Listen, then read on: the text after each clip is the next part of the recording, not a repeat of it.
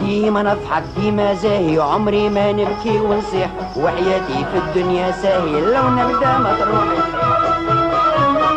داري ما فيها شرغيف وأنا نلوج في الحفلات. داري ما فيها شرغيف وهو يلوج في الحفلات. كيف شتايا كيف الصيف هادي جاتو الاخرى مشات كيف شتايا كيف سروالي كي يبدأ نظيف صابون مكردي صحيح وعمري ما نبكي ونصيح. ديما نضحك ديما زاهي عمري ما نبكي ونصيح. وحياتي في الدنيا ساهي لو نبدأ ما تروح تريح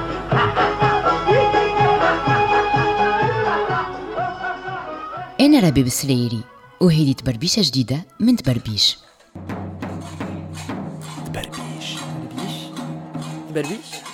تبربيش تبربيش تبربيش بربيش تبربيش بربيش تبربيش في تبربيشة اليوم ندقوا باب من بيبان الثقافة الشعبية التونسية. باب الضمار من خلال الأغنية الفكاهية والساخرة لا شونسون ساتيريك صحيح اللي ما عناش برشا مراجع تاريخية وبحوث يمكن على خاطر الشكل هذا من أشكال التعبير ما توسعش في حيز كبير من الممارسة الشعبية رغم اللي النكتة والضمار سمة من سمات الشخصية التونسية. أما الذاكرة الجماعية تحفظ بطريقة واعية وعفوية في نفس الوقت أسامي وأغاني ومواقف وحكايات تشكل لنا تصويرة فيها بعض الملامح على تطور طبيعي وسياقي عرفته الأغنية الساخرة في تونس. بديت بعيساوية البلوط وتواصلت بعدها بتجارب فنية متنوعة كما تجربة الخميسي ولا السملالي ولا الجزيري ولا غيرهم من الأسامي. ويحبوا سكير بشوم ناظر ما يحبوا يسوم ويحبوا سكير بشوم هابط للبسير يعوم وخيان يقولوا لي بربي هابط للبسير. وخيان يقولوا لي بربي إذا هذا الفن الشعبي. اسمع يا تدريبة قالوا هذا الفن الشعبي.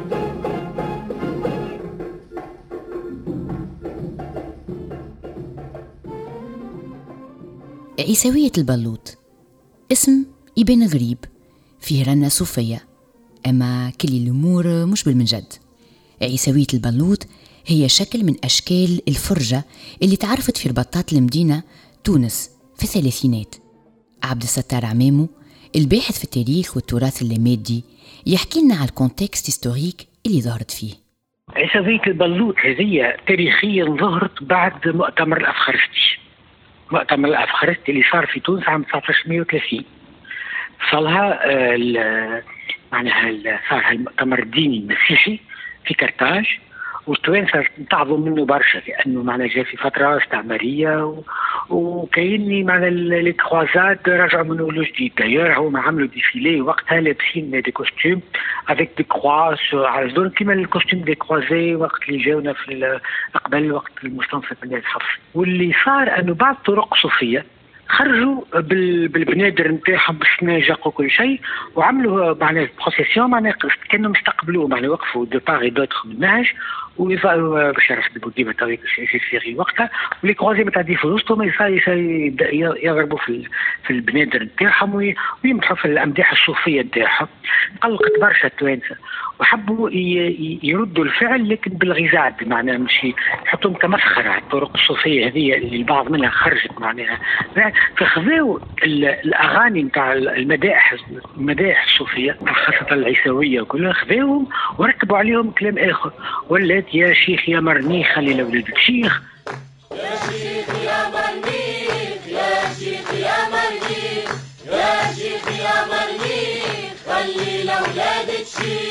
يا شيخ يا مرنيخ يا شيخ يا مرنيخ يا شيخ يا مرنيخ خلي لأولادك شيخ. الشيخ يحب فطور قصعة وعليها طول دي اللعبة نسور ومدافع وبطيخ يا شيخ يا مرنيخ يا شيخ يا مرنيخ يا شيخ يا مرنيخ خلي لأولاد الشيخ الشيخ يحب يمم ألفين كعب عظم ميتين كيلو لحم علوش باش يشيل يا شيخ يا مرنيخ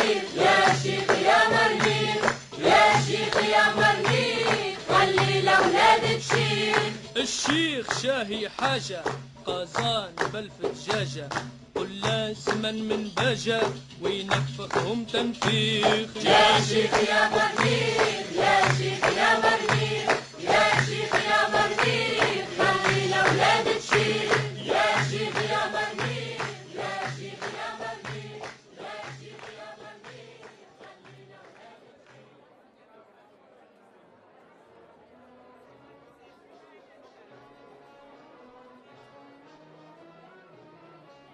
عيسوية البلوط هي شكل من أشكال النقد ضد السلطة الاجتماعية والدينية والسياسية. تحط الشيخ برمزيته au centre de la situation وتدور عليه الحكاية dans une mise en scène visuelle تتصرف وتتشكل في التفاصيل. لباسهم قعدتهم هيئتهم إيقاعاتهم مبنية على الكاريكاتير وقت اللي يلبسوا الحي مصنوعة من الصوف مثلا ولا يستعملوا سبح من الفول ولا من البطاطا.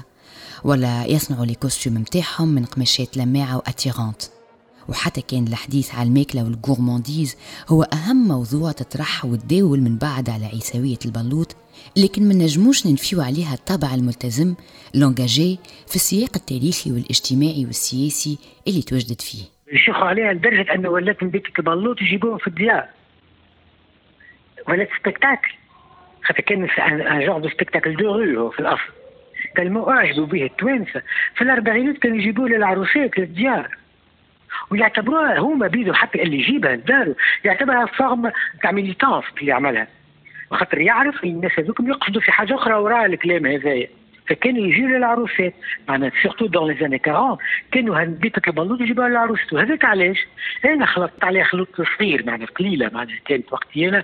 لكن أنا خلطت على ال humoristes اللي يجي للعروسات. إحنا وقتها تحت الاستعمار الفرنساوي. هذيك لقاوها طريقة subtile والطف أنهم يتهكموا لكن بطريقة fine معناها بالضحكه آه، وهذا ديما في المجتمعات الكل كي تبدأ المجتمعات opprimés تدور على الضحكة. شوف في مصر هذا كيف كيف نفس الشيء. وقت اللي l'oppression الكبيره داروا للضحكه داروا لل- للنكته ولو ينكتوا يتندروا مش يعديوا الميساج ويتندروا به. قاعدة الحكاية موجودة. عيسوية البلوط قبل ما تدخل للديار بديت في المسارح الشعبية اللي تنصبت في البطاحي والحوم في الحفير والحلفاوين ورباطات المدينة. وين كانت فما حركة مسرحية وطنية معادية للاستعمار ما تدخلش المسرح البلدي والكافي شانتات عيسوية البلوط شكل من أشكال التعبير الركحي. فيها برشا مكونات تأسس للمسرحة لتياتراليتي وتبني للفرجة. يجمعوا في ستيلهم بين البروفان والساكري. في المواضيع المطروحة في المرجعيات وفي الخلفيات. هما ال- في روسهم مسرح. وهما يعتبروا رواحهم يعملوا في المسرح. المسرح هما يقولوا مصر تياتر بسيطة. ولكن آه، آه، معناتها فيها تفكير فيها خلفية فيها فيها فيها وجهة نظر فيها يحطوا السبح بالماكلة وكل شيء على قلة الماكلة وعلى الطمع في الماكلة خاطر كانت أكثر من المال الماكلة كانت كانت الكروش أكثر من من الجيوب كي بداوا هما بداوا في زاد في نفس اللحوم هذه كانوا يعرضوا في الديار في مخازن فاهد ما كانوش يدخلوا كاستانتا هما. كانوا الناس تتلم مثلا يقولوا باش نعملوا دا في دار الحبيب بالهادي في الليل ويعليوا شوية البلاصة اللي يخدموا فيها هما معناتها ولا ولا يحصروها بالحصر ولا فهمت؟ والناس يعملوا شيخة الناس معاهم. في تنبك ال- الحركات تبدأ عندهم أغاني جديدة وكل شيء. يفون ابيل أو جون يكريو وزدار والناس تخلصهم شوية ويعيشوا هما سي دي زاماتور مي باش يعملوا كل الديكور باش يعملوا كل واحد وباش يشريوا طرف ماكله هذه آه، الناس تتهم شوية في في العروض كانوا هامشيين وكانوا في les indigènes فهمت توا الفرق المسرحيه اللي ما هكا شوية ساعات توصل تاخذ آه، دات في المسرح البلدي ما هما ما كانوش ينجموا ياخذوا كانوا يتمناوا يخدموا على لوكح هكا حكى لي عليهم الحبيب بالهادي المنتج المسرحي والسينمائي ال militant وال agitateur culturel. وولد الرباط زادة اللي شاف وعرف النوع هذا من أنواع التعبير واللي حاول في أكثر من مناسبة إنه يعاود يحييه. عيسوية البلوط نجم نصنفوها كجنس المسرح الغنائي وين يصير ان كروازمون بين خصوصيات التعبير الركحي وبين تقنيات الغناء والموسيقى حتى لو كانت بدائية نوعا ما. شكل مسرحي عاش في البطاحي والحوم والمخازن وديار الناس. على خاطر كل ما زادت المواجع و l'oppression كل ما زاد منسوب الضمار والسخرية.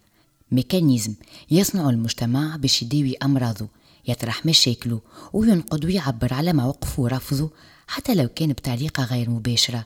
في تنبك عركته مع كل أشكال وتمثلات السلطة والنظام.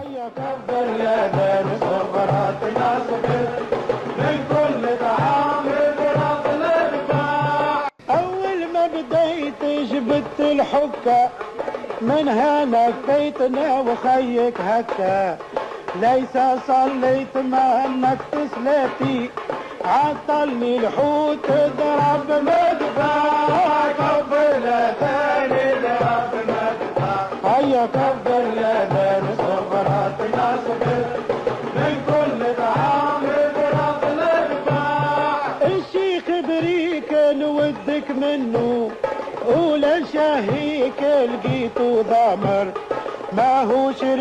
Oh.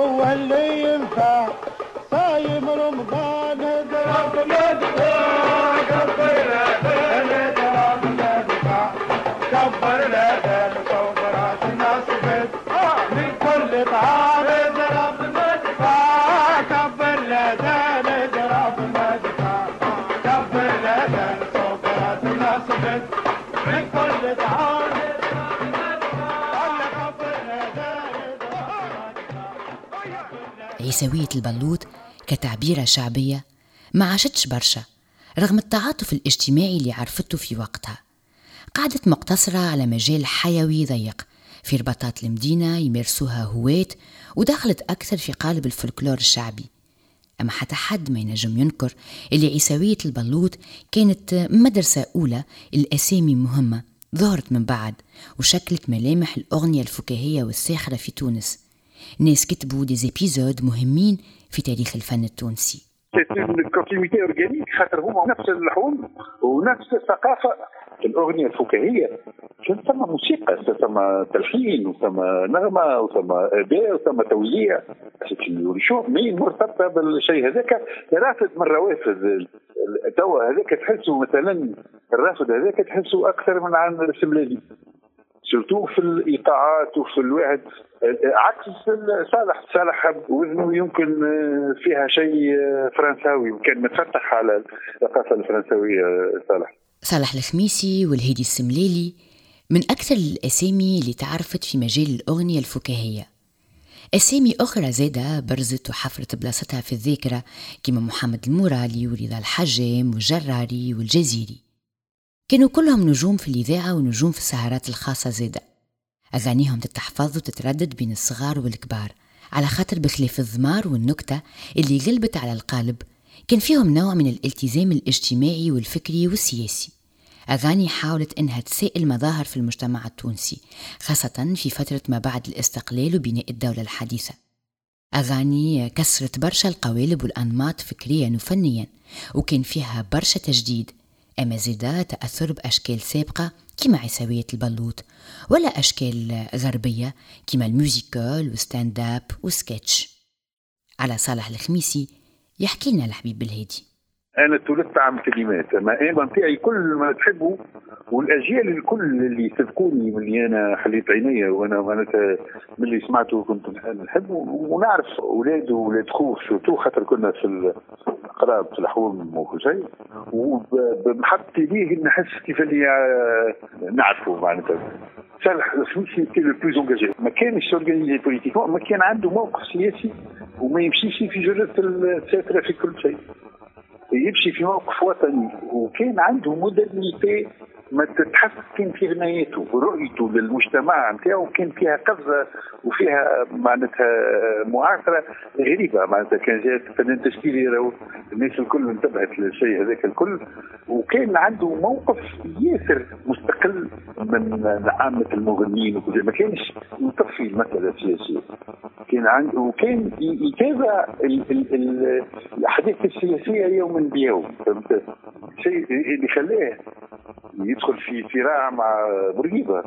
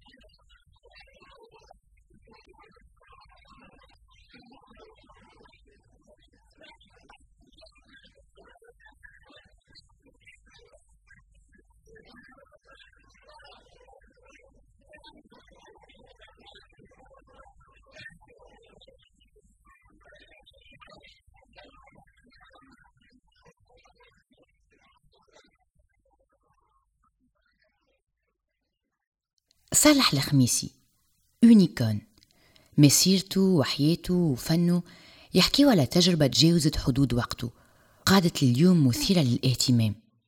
تولد في تستور عام 1912 انتقل مع عائلته لتونس العاصمة وين امتهن النجارة النقش على اللوح وصناعة آلة العود والناي.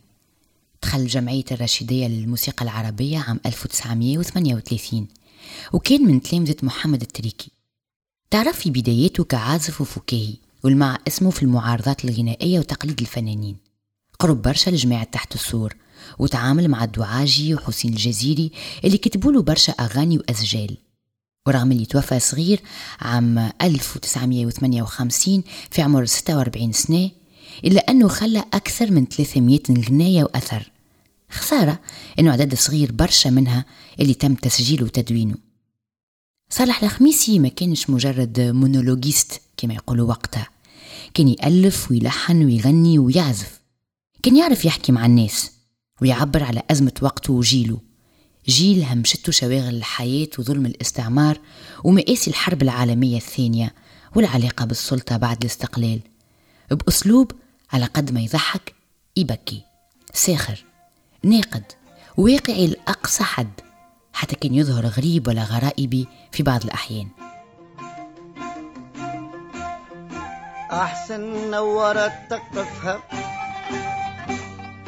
أحسن نورت تقطفها. كلمة الغرة تخطفها من فم وقلبك عرفها. مش لازم هوني نوصفها.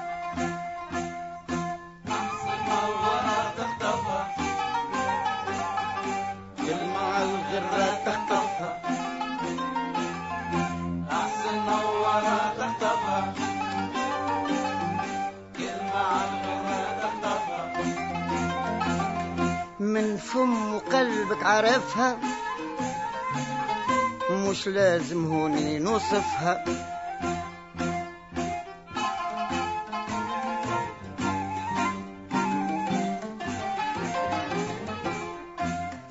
شوف الفم يقولك اقرب. يغري فيك على اللي ترغب.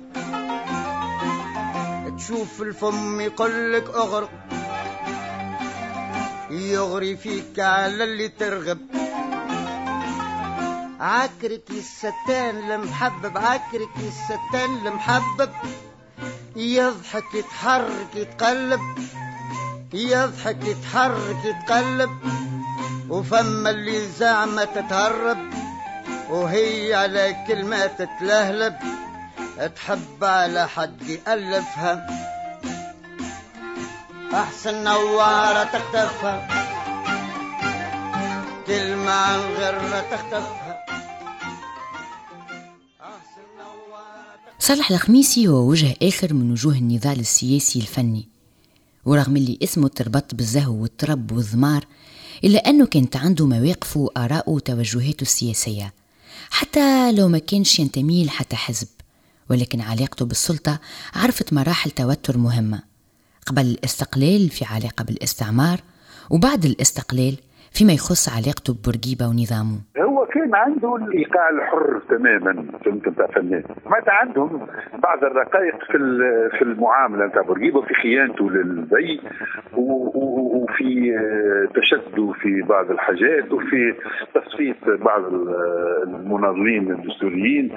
قبل هذا في العركه مع صالح بن يوسف معناتها كان ثم خبز سياسي وصالح معناتها كفنان. هو ما كانش عنده انتماء سياسي. خاطر يعتبروه زوفري وسكرجي زوفري لا يعتبروه سكرجي و... وتكاري وحاجات كيف هكايا وهو كان معناتها مترهب معناتها كرامته وخشمه وكل شيء. وفات وقت اللي سكروا عليه بيبان وكل شيء مشى يبيع في الحم وعملها الغنايه تدوير الدم وللهم تدوير الدم وللهم تدوير الدم وللهم من الفن الخدمة الفحم تدوير الدم وللهم تدوير الدم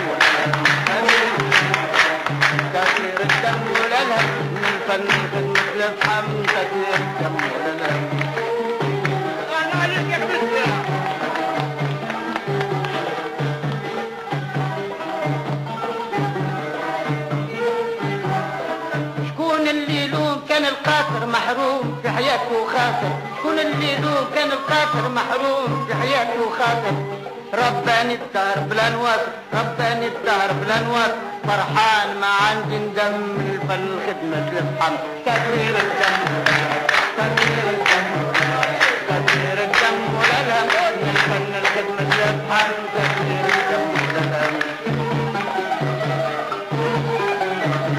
عديت عوام أنا ناس بالدنيا كومارس عديت عوام أنا فقت بالدنيا كومارس وليت اليوم نجري حارس وليت اليوم نجري حارس. فمش ما نصور ونلم من الفن الخدمة الدم تدوير الدم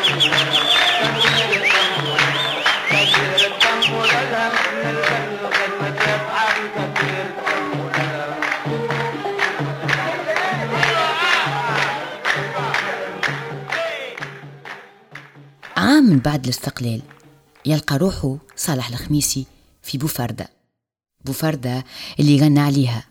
يخلص في فاتورة إيمانه بحرية التعبير وحقه باش يعلي الصوت برايو. شكون كان ينجم ينقد بورقيبة ولا يشكك في الاستقلال؟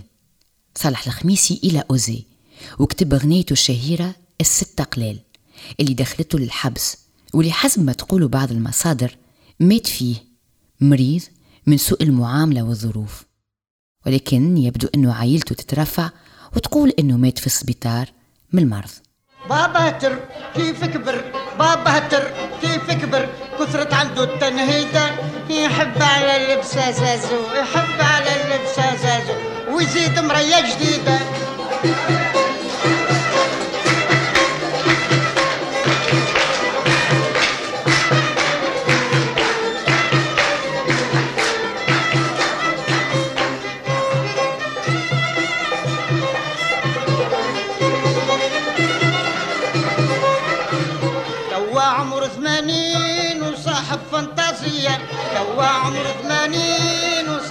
فانتازية يبدل في السنين وافكاره عصرية يبدل في السنين وافكاره عصرية وعامل ساقيم بالعجالي عامل ساقيم بالعجالي ما كلتو لعصيتها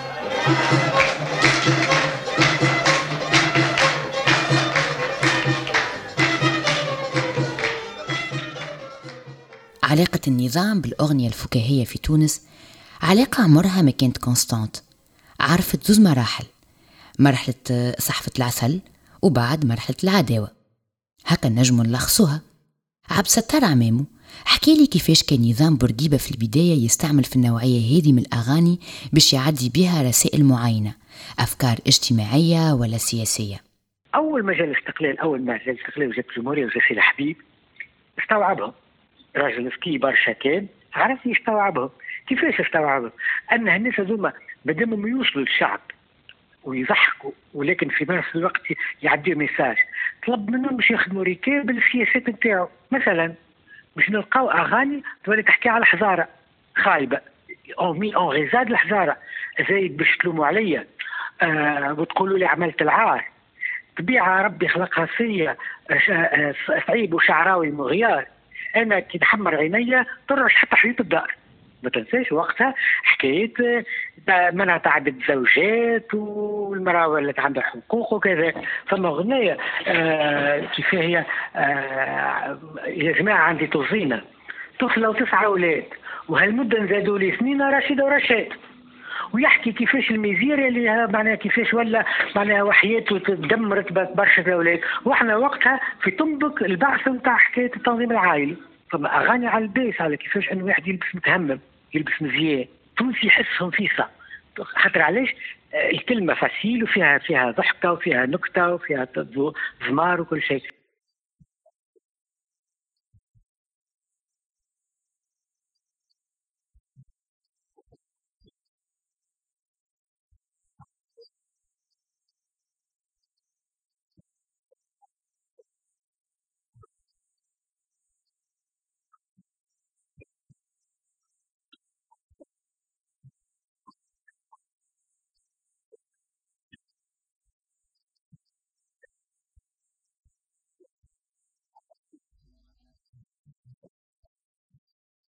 أغاني sur commande يطلبها النظام باش يعدي بها أفكار وتوجهات.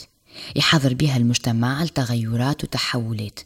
على خاطر قوة وتأثيرها النوعية الفنية وقربها من الذائقة الشعبية ما ينجمش يتعدى inaperçu والسلاح هذا كان فعال.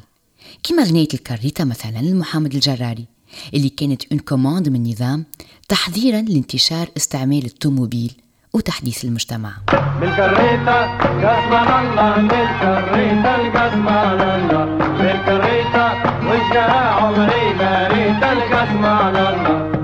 دايم طول عمري على رجلي قايم نخدم فاطر.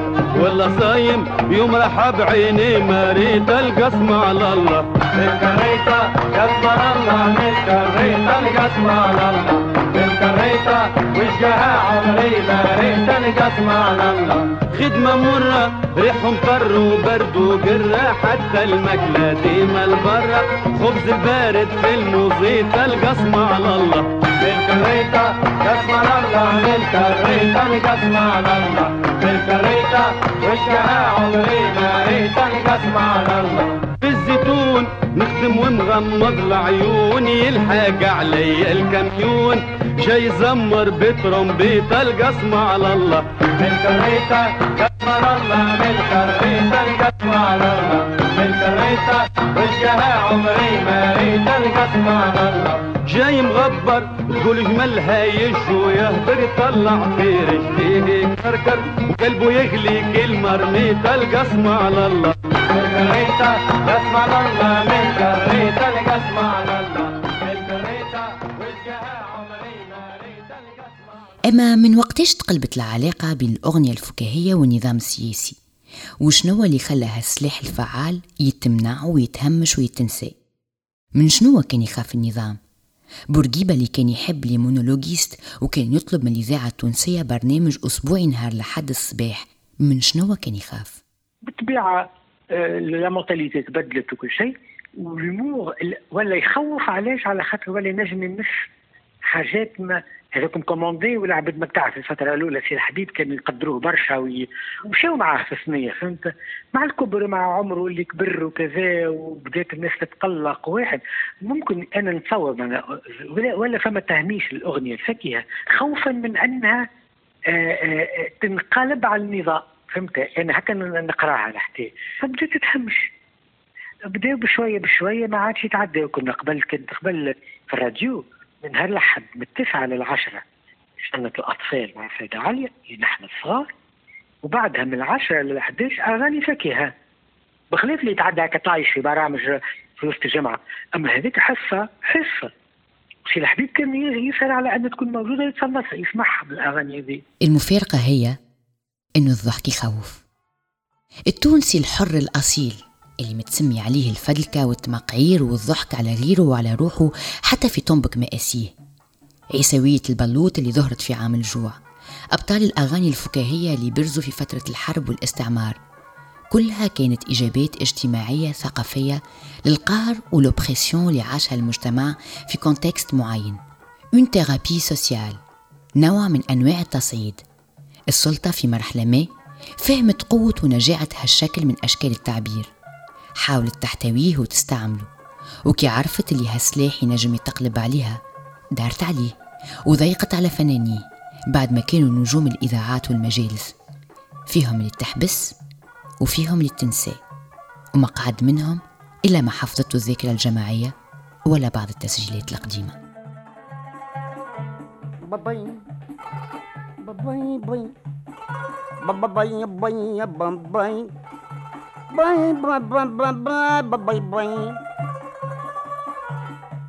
تبربيش إخراج رباب سريري montage mixage تصميم صوتي أسامة جيدي إنتاج انكفاضة بودكاست كل ما يعطيك جهدك يجيك كل ما يعطيك جهدك كل ما يعطيك جهدك يجيك موش الدقاز اللي ينجيك كل ما يعطيك جهدك يجيك.